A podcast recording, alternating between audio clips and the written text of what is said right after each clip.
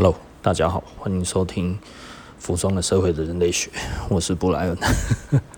那我们今天聊什么东西呢？啊，我们今天来聊一聊啊，那个 Louis Vuitton 哈，那个 LV，LV 出了一个新的游戏，那这一个游戏叫 Louis the Game 哈，它为了要纪念那个 Louis Vuitton 创办人呃两百岁的名诞哈，他是一八二一年出生的哈，那所以到现在刚好这样子是两百年。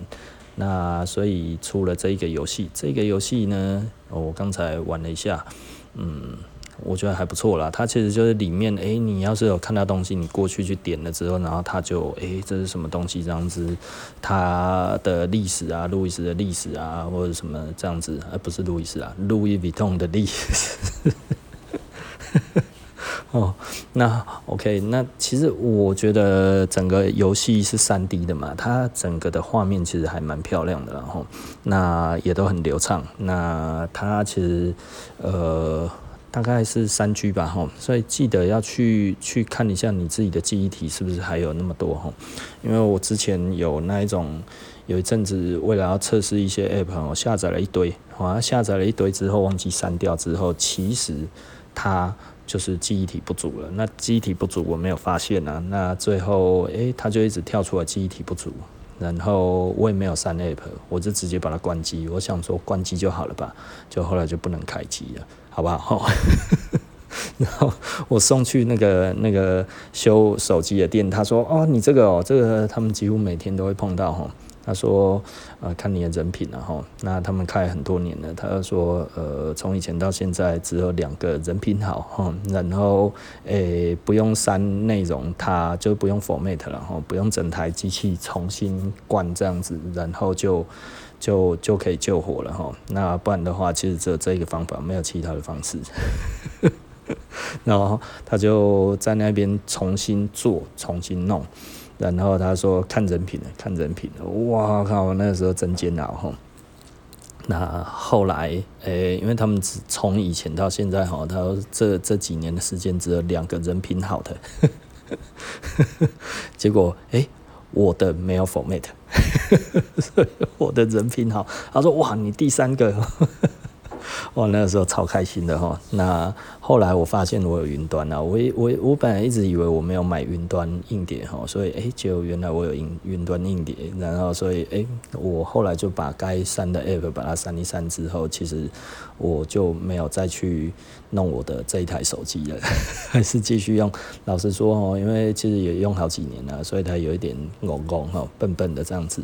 好，然后回来主题，然后我们来讲这个游戏。这个游戏其实我刚才就是玩了一下，流畅度不错哈，那画面也很细致。然后我觉得这个游戏其实最最耐人寻味的地方，倒不是游戏本身哈，而是它其实会。有放所谓的黄金明信片，那每天有放一张，然后供全球的玩家去找到这一张之后呢，就可以参加抽奖。那参加抽奖可以抽什么呢？好像可以抽到大概呃非常高额的奖金哦，但是不是用现金，它是用 NFT 平台哦。NFT 是什么呢？NFT 就是那个呃那个那个。虚拟的，该要怎么讲？呃，虚拟艺术品的交易平台，哈，那个它的全名是 Fungible Token，哈。那这个东西是什么东西？这一个东西其实是一个呃所谓的啊呃，该要怎么讲？简单的来说，哈，你的虚拟货币现在哈，比方说比特币啊，哈，比特币，比特币，你现在可以去买御饭团吗？不行，哈，你进去 Seven 之后，你说，诶，我有比特币，我可不可以买御饭团？不行。好，你有钱你都买不到。那这个东西其实实际上，因为它是一个去中心化货币，它的意思是什么呢？也就是说呢，并不是透过国家来担保这一个货币。所以呢，以这一个东西这样子的角度来看的话，就是呃，既然我们现在在国内，我们用新台币，这个是台湾的法币嘛，哈，法定货币，那。到了这个平台之后呢，它其实不用法定货币哦，在 NFT 里面它不用法定货币，它用的其实就是以目前为止，F 呃那个 NFT 它的呃主体在使用的其实是那个那个以太以太币哈。那以太币它在交易所谓的呃虚拟的，刚刚怎么讲？呃，数位的艺术品哦。那所以它其实一开始是以这个东西来讲述。他的这一个呃呃买卖行为哈，也就是说呢，他其实要规避各种的法令，然后那这个其实就会让我想到之前的 Libra 哈，Libra 是什么呢？Libra 其实我们之前就有提过了，就是那个 Facebook 的 Libra，那 Facebook 的 Libra 它其实也是类似要以代币的形式哈，因为实际上你不能讲 Coin 哦，你会发现哈，他们基本上都讲 Token。Token 的话，基本上就是一个所谓的代币的一个行为，也就是说呢，你比方说你去赌场，OK，我们没有交易，你要先买 Token 之后，然后再去里面呃玩游戏，对不对？哈，用 Token 就叫做玩游戏，哈，用现金叫做赌博，差异大概只是这样子而已了，哈。那当然，在台湾来讲的话，呃，你用代币也是属于呃。赌博的范畴哈，因为它有对价行为的话，这样子其实就不行，除非你完全没有对价的行为哈，那它只能去，比方说你这一个代币你买了之后，你只能去换它里面所谓的赠品，就这样子而已的话，那其实它呃就可以规避法令的嘛哈。好，OK，那这个其实大家稍微大家有这样子的认识，然后所以啊、呃、LV 它。当你要是抽奖抽到了之后，他给你的并不是真正的货币，他给你的是去中心化的货币，而且是。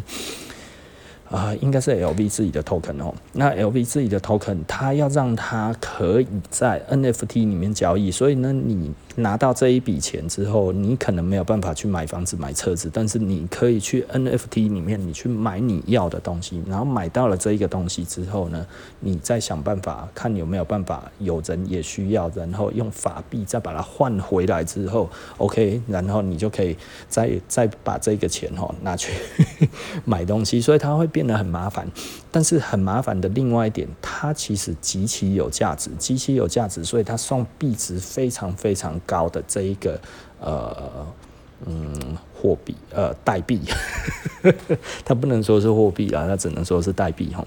那 LV 为什么要做这件事情？其实这是其实非常非常耐人寻味的哈。为什么他要做这件事情？我觉得这其实是。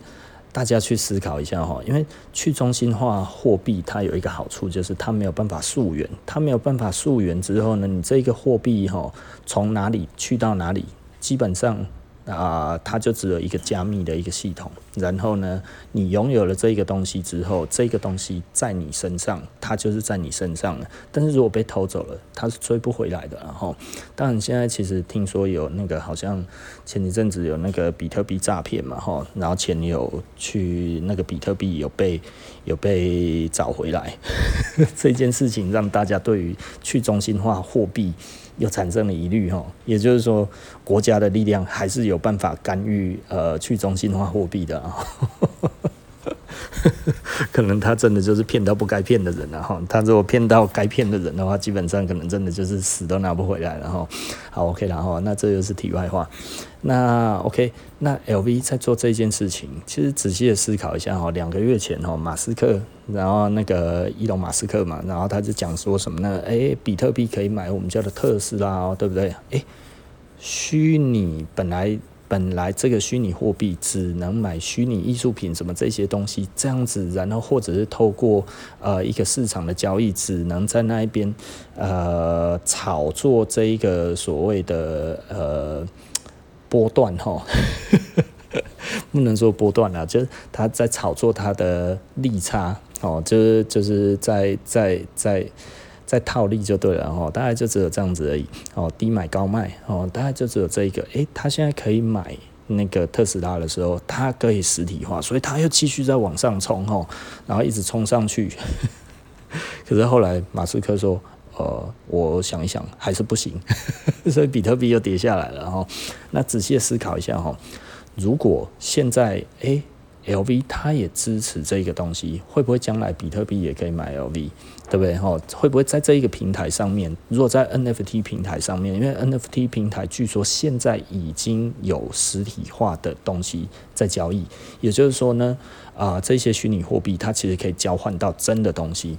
好像有一些国家已经呃虚拟货币合法化了，比方说好像捷克吧，还有墨西哥还是哪里吼？那当然，他们最主要他们是要争取的是这一个比特币合法化的交易的手续费哦，还有这个交易的平台。然后，如果这真的是一个未来的话，的确对他们来讲，国家牺牲了它啊、呃、发行货币的机会，但是呢，可以造成更多的钱进来投资在这个地方，去让他们的。啊，产业更兴盛，因为这个地方承认虚拟货币，对不对？哈，如果你真的要买一个房地产的话，你可能就要去承认虚拟货币是法定货币的一个地方，对不对？哈，OK，那这样子其实，哎，很多人可能就愿意去，而且在那边，其实，呃，老实说，以虚拟货币来讲的话，照常照理来说的话，其实国家会没有办法征收这一个税金，所以它的税制可能要再改变，哈。那、呃，包含它对于法币的对价的这一个关系，什么在那当下，因为它的波动还是很大，要如何去控制这件事情，这也是另外一个问题哈。好，那这个其实都是题外话了哈。但是真正的我所要谈的就是 LV 他们在做这个事情。这个真的其实是一个很有趣的事情哦，他就是已经不演了，毫不掩饰的，就是出来就是讲说，我们其实就要跟着一起推动 NFT 的市场哦，就是去去做一个啊、那个虚拟货币的这一个市场，然后呢要去中心化，所以他要让国家的呃掌控力的话，在于货币上面的话可以降到最低哈。这个当然，这其实是你如果是有钱人。啊，有钱人需要的是资产，不是现金，所以对他们来说呢，现金其实呢只是获得资产的一个一个工具而已哈。那所以如果任何东西可以换成资产，对他来讲都是一样的。这怎么说呢？比方说房地产好了，我们最喜欢讲的资产其实就是房地产。那如果你可以用这个东西换到房地产，那你进去里面的话，无论你是用什么币值，无论你是用什么币，其实你住在那一边，你要付租金，这个租金就都是任何一种可被承认的、可被承认的货币嘛，或者是虚拟货币，其实都一样，因为它可以换劳务跟那个那个财货。那以这样子来看的话，其实，呃，它就可以达到，嗯。他如果买了房子，那你是不是要缴房租？那缴房租对他来讲就是一个被动收入，所以这一个东西对他来说的话，就是我只要可以换成资产就好了。他根本不需要管说这一个东西他还有多少钱，而他的吃穿住用就靠这一些钱就够的时候，其实就是大家都在养他。所以资本世界其实一样吼，就是大家。都在养有钱人，有钱人是不用做事情的。为什么？因为他有拥有庞大的资产。他如果拥有庞大的资产的时候呢，其实，呃，你就是在帮他工作哦，好不好？那只不过换了一个形式，看起来你有自由，但是实际上呢，你还是被他禁锢着哈。那因为你没有拥有资产，那所以你就被。呃，不能说奴役了哈，反正就是你给他少少的，你觉得少少的三分之一的薪水算少吗？哦，有的时候想一想，这其实呃，你要说你是不是该要拥有房子？我觉得你该要拥有房子。那你说，如果你有其他的途径，可以让你不用付这三分之一的钱。然后这三分之一可能比这一个呃比付房子的钱还要低的时候，那你需不需要去做这件事情？也就是说呢，你把这个，你假设你有一笔钱，然后投入到别的地方之后，然后它产生出来的被动收入其实是足够付这一些房租，甚至还有超过的话，那你要买房子吗？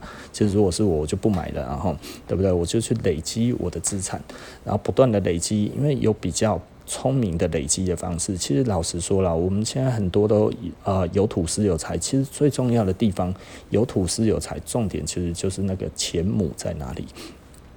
当你拥有钱母，它会不断的生小钱，所以呢，很多人就觉得，诶，房地产出租，诶，它其实就可以生小钱，哈。那呃，如果涨到一个程度有利差卖掉的话，其实还有得到一笔大钱，对不对？哈，这是很多人的想法，但实际上呢，有没有其他的工具也可以达成这样的效果？其实是有的哈，而且它的转移更快哈。那所以啊、曾经有一个日本人写的，他写关于资产的书哈，他说他从来不买房地产。因为房地产是一个比较固化的一个思维，所以呢，他都把这一些钱，其实老实说，我当时真的听不下去哈。他那时候我那一本书是完全看完了，但是我完全没有记起来这一本是什么书哈。那呃，他那个时候就讲说，他有很多他买股票、债券什么这些东西，他的殖利率其实都高于房租的时候，他为什么需要去买房子？而且他的变现力很差，他无法投入市场，因为并没有办法说，我今天要卖，后天就拿到钱。股票可以哈，那很多的债券其实是可以的。那在短期之内，它要变现的话，其实都可以随时拿得出来。那一样都是有风险，因为呃房子也会涨也会跌哈。那有一些人就会讲说，哎呀，你看啊，那个那个那个那个股票的话，有一些会下市哈，但是呃房子有的时候也会 变凶残。而 这是另外一件事情了哈。那房子或者是这一个整个商圈没落，或者是转移了之后，你可能之前买了很贵之后，然后现在便宜要死，有没有？台中的中区啊，台中的中区二十年前、三十年前那个时候其实是台中最精华的地方哦。我记得那个时候在那个车站附近哦，你租一个店面，租一个小小的店面，大概十五平吧，要二十几万台币哦，比现在七期还贵哈。那那。那个时候是那个样子，那后来整个中区因为那个威尔康大火之后，然后大家所有幽灵船吼，然后瞬间大家都不敢去了，你知道吗？整个中区瞬间就崩盘了。那那那一些那一些房子到现在真的都没有人要了。当初在最高点接手的人，现在的话，其实老实说了，真的是不堪的回忆啊，是不是？本来你一栋房子这一个店面可以租二十几万的，你看到现在可能两三万都没有人要。应该两三万有人要了，五六万可能就差不多了哈。所以我我我其实不了解那边的行情了，但是实际上绝对不可能回去之前的二十几万了哈。所以仔细的思考一下这一些哈，它其实是。呃，不，不要觉得好像什么东西都没有风险，其实每一个东西都有它的风险。但是你想想看，以房地产来讲，的确它的风险算低的，但是它的报酬也相对低哈。那而且它的变现力其实是很差的，甚至呢，你如果没有弄好的话，比方说你真的就买错地方了，之后整个跌下去，可能是再也回不来哈，这辈子就回不来了。哦，所以这个其实都是有可能的啦，哈。所以对我来说的话，以我现在来看的话，房地产它其实是一个我觉得可以拥有的东西。那为什么可以拥有？因为对于银行而言的话，它是一个非常稳定，并且一个非常稳固的一个资产。所以呢，你拥有房地产，对于银行而言的话，呃，你如果要贷款这件事情，你会被视为是优质的客户。对不对？因为他不怕你还不出来，哦，那你有这些，如果你的资产高于你的负债的话，你要借钱都很容易。当然，另外一点，如果你的资产哦负债太高的话，哦，其实你拥有再多的房子，其实钱都不好借啦。银行不是傻子，你知道吗？好，OK，那我们继续谈哦。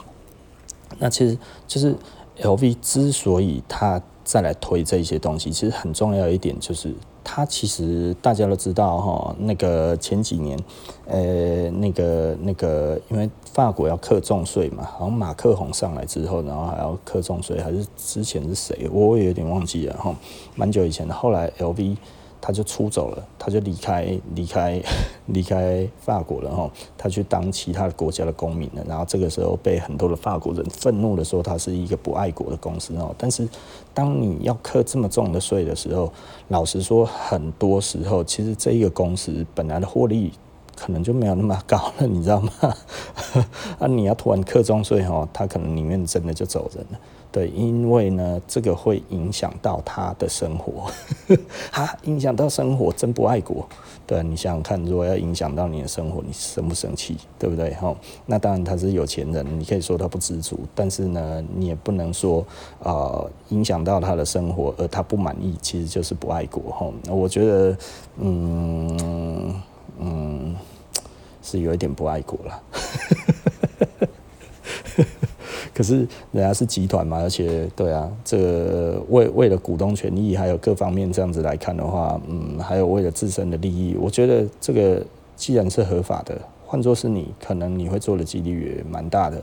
是我的话，呃，如果以爱国为前提哈，会计师不来搞公这查我这哈，我可能会觉得啊不查了会考了哈啊，如果看会计师一讲的话哈，查贵啊八亿个哦，算了，我还是走好了。就不爱国吧，我不知道我最终会怎么样啦。如果当然国家缺钱的话，而且这个东西是有有外国的势力要进来，哦阿根廷北就北送了，那我可能就会觉得我爽，我给国家钱，对不对？嘿，对啊。如果今天没有的话。嗯，我会觉得国家你要不要先管好你自己的财政划分，然后你的财呃税务财政纪律要不要先做好之后。这些通通都没有问题了之后，再来管我们的钱你要给多少？你不要你自己的财政纪律都做得不好，然后还来跟我们要钱，对不对？哇，他境内欧北开，哇，那边有几千亿，那里有几千亿，这里有几兆，那里有几兆，这样的欧北开哦，那种几那刷拉卡隆本几，这样这个样子，你怎么会想要缴税？你懂吗？你如果缴很多税哈，你看到政府在浪费钱，你真的会很不爽，对不对？啊，阿遐嘛分，遐嘛分。对不啊？他们缴的也不够多啊，当然他们赚的也不多啊。但是弄成好像我们都是罪人一样，你至少我缴的多，你也把我让我当英雄嘛，对不？结果我也不是英雄，我还要被你打成狗熊，对不对？都是那个 都是贪婪的有钱人。哎，很多国家喜欢做这种事情，然后包含我们台湾哈，喜欢去污名化商人。这这样子谁想要缴缴税嘛？对 不对？人家缴很多税，你应该要让他当英雄才对啊！啊，人家缴很多的税啊，你又把人家当狗熊，只因为这样子，然后刚公干的就白天，然后你就有选票，啊，你干丢，对不对？哦，有的时候其实我们是觉得蛮无奈的。我常常讲哈，我对得起国家，就是至少我家门前我每年所缴的缴掉的税哈，其实啊可以哈，缴我门口的路灯，这个都没有问题，你知道吗？对不对？哦，至少我门口的那个那个。那个路灯的电费呢？还有，我家门前我常用的马路，这些钱应该其实老实说了，我自己缴的其实应该应该有够了哈，对不对？也就是说，我们取之于国家，用之于国家的东西，在我们缴的税里面其实是有多出来的，而不是说诶，我们其实没有缴什么税啊，然后我们也一直在那边靠谣说我的税金缴多少？诶，没有，因为我们其实老实说，我们其实是真的有缴税的人哈，不只是所得税啊，各种税、关税什么那一些，我们一年里里扣扣缴。起来都好几百万了，哦，真的，老实说，这个我觉得，呃，养养不愧于天，福不愧于地，然后我觉得这这个其实是我们其实一直在做的事情。那这些税金其实都是，呃，都都是政府拿走了。那你拿走了之后，但是你没有善尽这些好好的，呃，使用这些钱，然后这样子乱弄之后，然后又要又要入赘于有钱人。有时候其实你觉得蛮无奈的哈，所以呃，当然我不知道法国的状况了。哦，也许法国真的其实就是嗯好就是这样子，那那其实你也怪不了别人吼，那因为其实法国就是这样子嘛。哦，那 LV 他们就出走了哈，那所以呢，这种去中心化的货币这种东西，其实老实说了，对于有钱人而言的话，的确它是一个比较好的一个，嗯，该要怎么说，就是一个他他们会比较想要的一个，呃，一个一个嗯货币的行为吧哈，我们这么说好了，这样子其实他们可以。啊，规避掉很多的行为，呃，不能说规避掉很多了，他他其实就是他可以运用的更多，对于他自己的企业也好，对于他自己的人也好，对于他的什么所有的东西来说的话，因为如果你交给国家之后，然后你觉得国家其实用的不太好，这老实说了哈，很多时候并不是说很多的呃人有多不爱国怎样之类的，其实多半来讲的话，如果你是一个有钱的商人来说的话，通常通常你不会拒绝缴这一些，除非你觉得国家用的比你还要糟糕太多太多太多，国家用的比你好。其实那个是正当的吼，那但是通常很难这样子。那用的比你不好，OK，我们可以接受啊。但是用的非常非常不好，你会觉得好吧？那我可以理解。但是呢，我感觉你在乱搞，我操，这孰可忍孰不可忍啊？大家懂我的意思吧？吼，很多时候并不是我们其实觉得啊、国家用的很糟糕，而是我们觉得你根本就是在乱搞。你如果在乱搞的时候，其实老实说了，就是去中心化货币，为什么这个时候其实大家全世界这么多的富豪，其实都这么的希望它持续的发生哦。某方面而言，当然你有说弹性的，但是另外一方面来讲的话，真的人需要那么多的钱吗？哦，有的时候仔细的思考一下，当你到很多钱的时候，其实人一般在有钱的时候就会开始变得慷慨，喜欢给别人哈很多的东西，这样无论他是什么样子的一个状况，因为。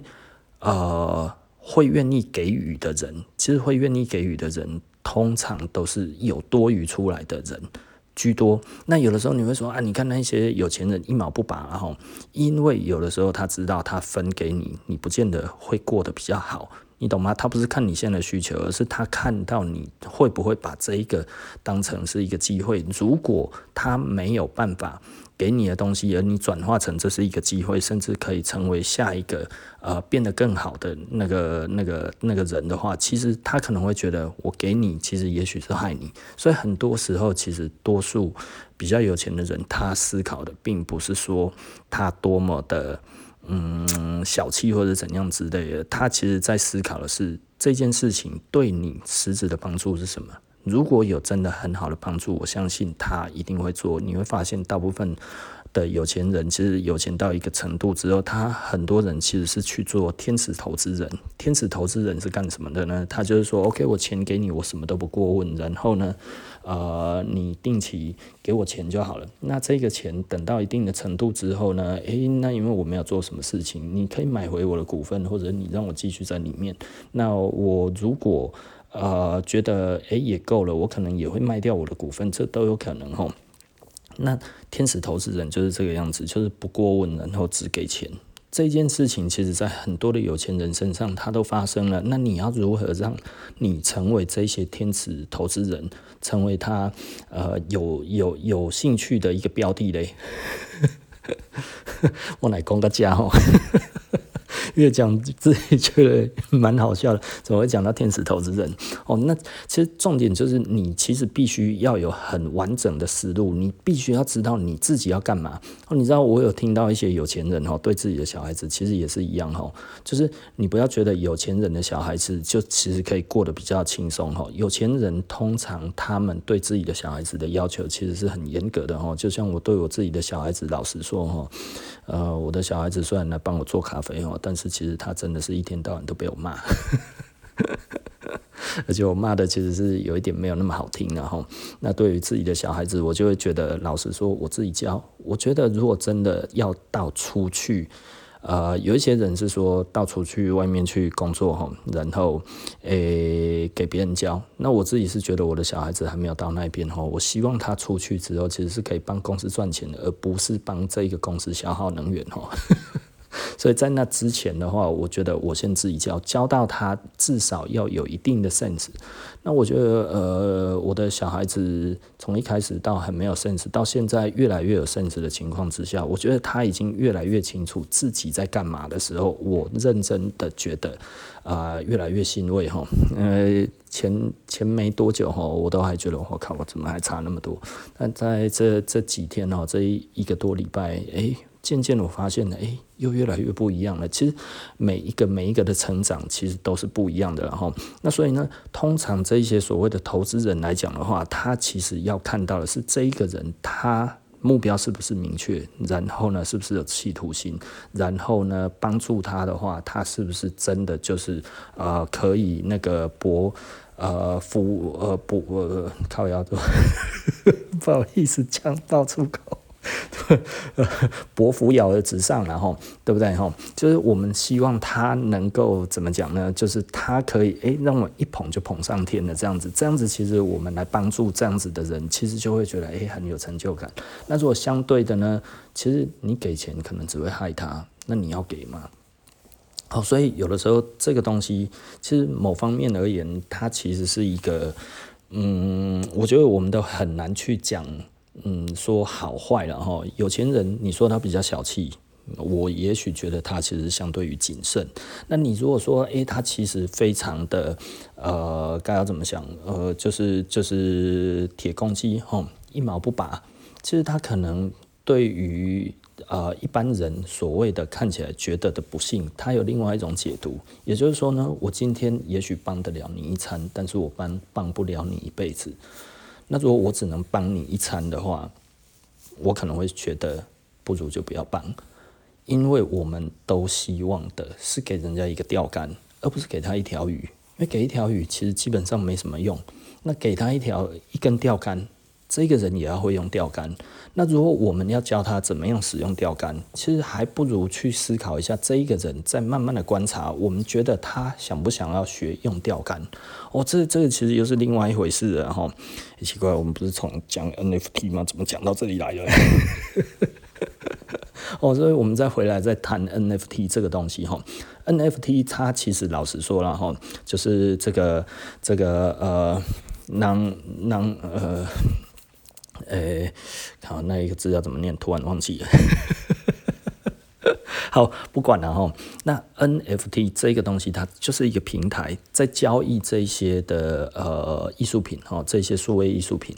那这些呃，能够让它有一个渐渐的实体化的一个过程。老实说啦，我认为它现在来讲的话，其实就是像我们前面说的，它其实是一个过渡时期。如果它自继续的发展下去的话，它的确的确是有可能会成为一个可以交换实体的地方。只要够多的政府愿意去承认这个东西的话，其实它就可能可以实体化。也就是说呢，如果有国家开始背书，并且得到了这中间的 benefit，呃，一定会有很多的国家跟着跟进。那它可能会造成。呃，一小部分的一个进步。那如果它的进步越来越多、越来越多、越多的时候，它成为一个相对区区区域性的一个方式，甚至区域性的一个贸易方式，甚至变成一个大区域性的贸易方式的话，它其实终究有可能会取代，或者是跟现在的金融体系抗衡。哦，那这个其实有一点有趣哈。现在其实还有另外一种，很多人大家就有听过了哈。呃，所谓的数字货币就是那个数位货币，那这个东西是什么东西？它其实是国家要发行的数字货币。国家要发行数字货币哈，国家要发行那个去中心化的货币吗？不错了哈，完全不一样。呃，实际上如果是国家发行的那个数位货币的话，其实它还是一种法币。那这是什么意思呢？其实简单的来说，如果你是用国家发行的，你觉得你逃得过？国家的眼睛吗，所有每一分的交易其实都在国家的掌控的眼下。这个时候会发生什么样的事情？诶，这其实很有趣哦。国家会对于你的财产的掌控力会更强，你更没有办法不缴税哦。那这样子对国家有什么好处？那或者对人民有什么好处？为什么人民要接受这个东西？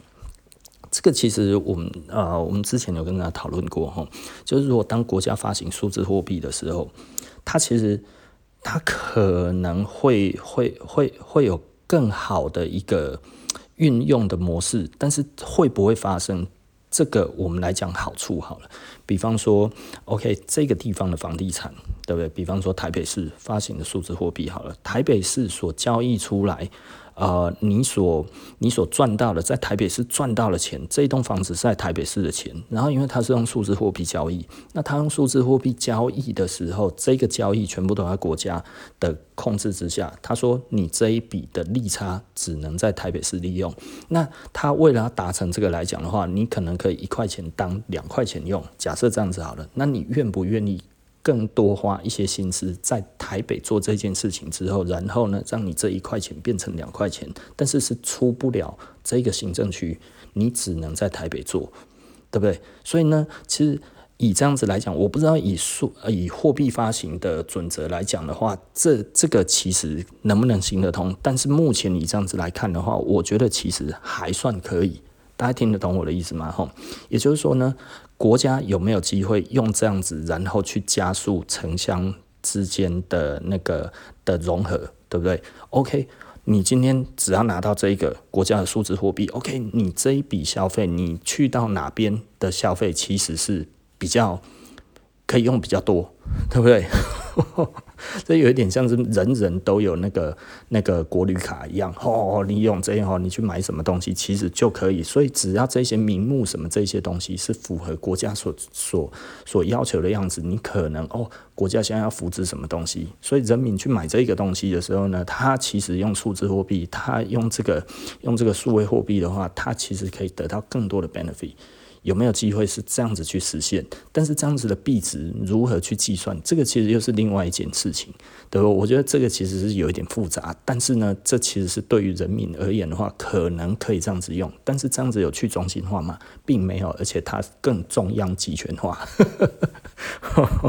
也就是说呢，其实如果这样子之后呢，这些货币来说的话，其实就会变成国家的掌控力更强。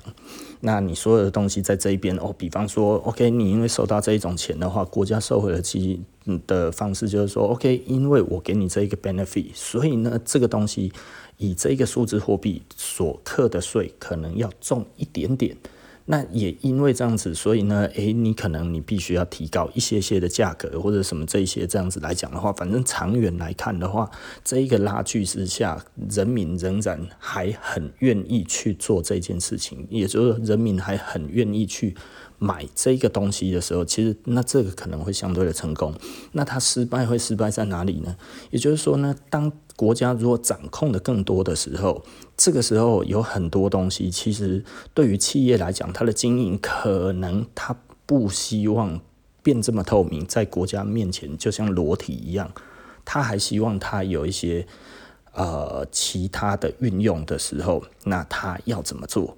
对不对？那他可能还是会想要有去中心化货币，或者是呃有一些呃贵金属什么诸诸如此类，这个我们都一律不知道哈。就是他们到底会想要用什么？因为未来我们真的不晓得。但是现在呢，其实因为呃有去中心化货币这一个东西，所以呢，实际上实质上对他们而言的话，这个东西其实就是一个有钱人想要追求的一个，他能够让他的钱可以。嗯，藏得住，哦，那可能很多人就生气了哈。嗯，这些有钱人哈，看每一天到晚都想要规避你们的责任呐哈。你不知道赚钱，赚钱大家都很辛苦呢，对不对？哎呀，讲到这里赚钱大家都很辛苦，对啊，所以你不想要被课很重的税，呃，有钱人也不想。我其实是 OK 啦，我觉得一切照规矩来都没有什么事情。也就是说，对我来说的话，该缴就缴嘛，对不对？这没有什么，这我我们本来就是该要该要缴税，如果不缴税的话，其实这一个国家没有办法继续的下去啊。那继继续不下去的话，这这个马路也没有了，路灯也没有了，然后电力也没有，什么都没有了，其实对我们并没有好处。那可能会有一些人觉得，哇，你看那些人可能一辈子都没有缴过什么所得税，对不对？什么什么那一些，哇靠！那不公平。呃，如果他赚不了那么多钱，你还要再去拿这一些钱的话，这个有意义吗？你懂我的意思吧？哇、哦，所以这样子其实摆烂就可以了。其实也并不是哈，整个社会其实是一个，我们必须要把它当成是一个责任的划分哈。比较会赚钱的人，其实你本身的确本来你就需要负担多一点的责任。比较没有办法适应这一个社会的，我们不能说他是啊、呃、没有能力或者什么，他可能适应的不太好的人，他其实呃他就是这样子。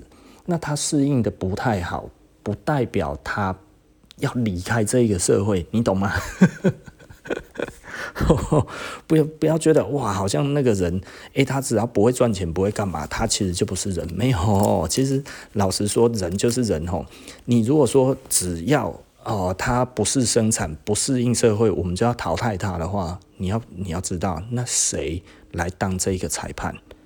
你知道吗？没有人可以当这个裁判，只要他是一个人，他有私心，我们就会变恐怖国家，我们就会变得非常非常的可怕。这就是一个独裁的一个生成，甚至呢，这个独裁它其实是残忍的，因为我可以定义你需不需要，对不对？这个社会需不需要你？不需要，我就直接一声令下，你就消失了。这个其实就是纳粹，然后法西斯哦，就是这个样子。没有人可以说谁是应该要存在，谁应该不存在，因为没有人可以当这一个裁判，没有人可以当这一个法官。只要他没有违反众人的利益之前的话，这是一个最低最低的底线哈。如果他没有杀人放火，他没有怎么样，我们不应该要剥夺他的生存权，我们更不应该要让他没有尊严，只因为他可能比较不会赚钱，只因为他可能对这一个社会的适应力没有那么好，这这个绝对不构成我们去责怪这一个人的的的的该要怎么说呃的理由，因为呢，如果大家觉得他。没有录用或者怎么样之类的，其实他不就是已经在受惩罚了吗？你懂我的意思吧？他没有办法融入这一个社会，对他来讲，在这一个社会上，并不是一件愉快的事情哦。哦，我必须要这么说。但是有一些人两全相。两全相害取其轻，我要每天工作的很努力，累得跟狗一样，我不如轻轻松松。我觉得我赚的很少，但是我轻轻松松。我被夹啥我都夹啥，我被拎我都拎，对不对？嘿呀，我也没有，我也没有那个，我我也我也没有让你不爽，我也没有怎么样，对不对？你要看我不爽，那是你自己的事情，但是我没有要伤害你，我没有要妨碍你的情况之下，你怎么可以看不起我？所以相对的，不要用任何的理由去。看不起任何一个人，我我觉得这个其实是我们必须要很清楚知道的一件事情，去尊重每一个人。哦，我我我我们如果不会这样子去思考，如果这个人没有要对你不利，这个人没有要伤害你，这个人没有要限制你的自由，这个人没有要限制你的发展，你何必要恨他呢？你懂意思吧？哦，不能说哦，这个人主张跟我一不一样啊，他是英粉，他是韩粉，关你屁事啊！你懂意思吧？他喜欢谁那是他的事，你可以有一个定见，但是你不能决定他能不能存在于这个世界上，或者存在于这个土地上，因为你我都没有这一个权利，跟我没有这一个这一个这个义务去阻止跟你不同想法的人，更何况他可能其实缴的税可能还比你多，他对于这个国家的贡献可能还比你大。对不对？然后仔细的思考一下，这其实是一个很很有意思的事情。整个国家社会，其实我们应该要去在意的是，到底实质上这个人为这个国家社会做了多少的事情，而不是用一个哦，我觉得你你这样子的想法就是错的，你这样的想法就是有问题。以思想入罪是一个非常非常。不文明的一个地方，文化大革命就是这样子，思想入罪，你的你的思想不对，你就应该要受罚，对不对？你可以因为说你喜欢谁，然后所以你没事；你讨厌谁，结果你出事吗？对不对？你应该不能理解、不能谅解这种事情嘛。所以你必须要知道，你真正的最重要的那一个那一把尺在哪里，那就是仁爱之心、恻隐之心。你不能因为一个呃。呃，一个一个不一样的想法，然后你就没有恻隐之心。你不能因为一个不一样的想法，你就没有仁爱之心。如果是这样子来讲的话，你就是中毒了，你懂吗？你没有理由可以去恨一个人，那其实就是纳粹法西斯当初他们讨厌犹太人是一样的意思。犹太人只是因为一个人种，所以呢就要杀死他们，就要灭绝他们。这是一个，这是一个现代文明人吗？对不对？这绝对不是。那我们也都知道这个是这样子，但是为什么有一些人就可以接受？就是说，吼，哦，你因为喜欢谁，你因为怎样怎样，所以你就不是个人，你就应该要滚出去哪里，你就应该要怎么样之类的。这个其实是。不能有的想法，我必须要这么说。无论你是什么样子的政治的理念，无论是什么样子的宗教理念，无论是什么样子的啊、男权或者是女权运动，其实都不能有这种想法。对，这这个这个我必须要讲，然后你可能会觉得哦，我必须要呃，我维护我的主张，要去要去呃，要要去伸张我的主张哈，任何反对我的主张的人都应该除之而后快。那你其实不是那一个主张的的的的呃赞成的人，你其实是纳粹法西斯。我必须要讲哦，你就是三 K 党，就是呃。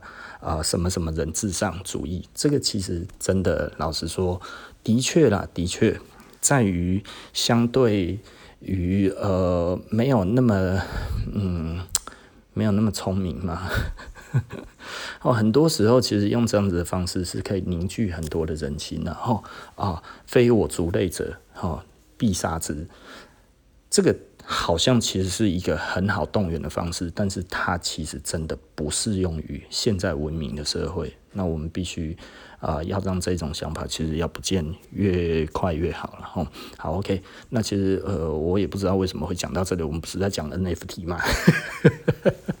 哦，我们来从那个那个 Louis Again 哦，这那个 Louis Vuitton 它的新的游戏开始，然后我们谈到了这个什么东西啊，虚拟货币哦，NFT 平台，然后再到于谈到了这个国家社会的数位货币这一些哈，那希望对大家呢有所帮助。那今天呢啊，服装的社会人类学我们就谈到这里，那我们下集不见不散了，拜拜。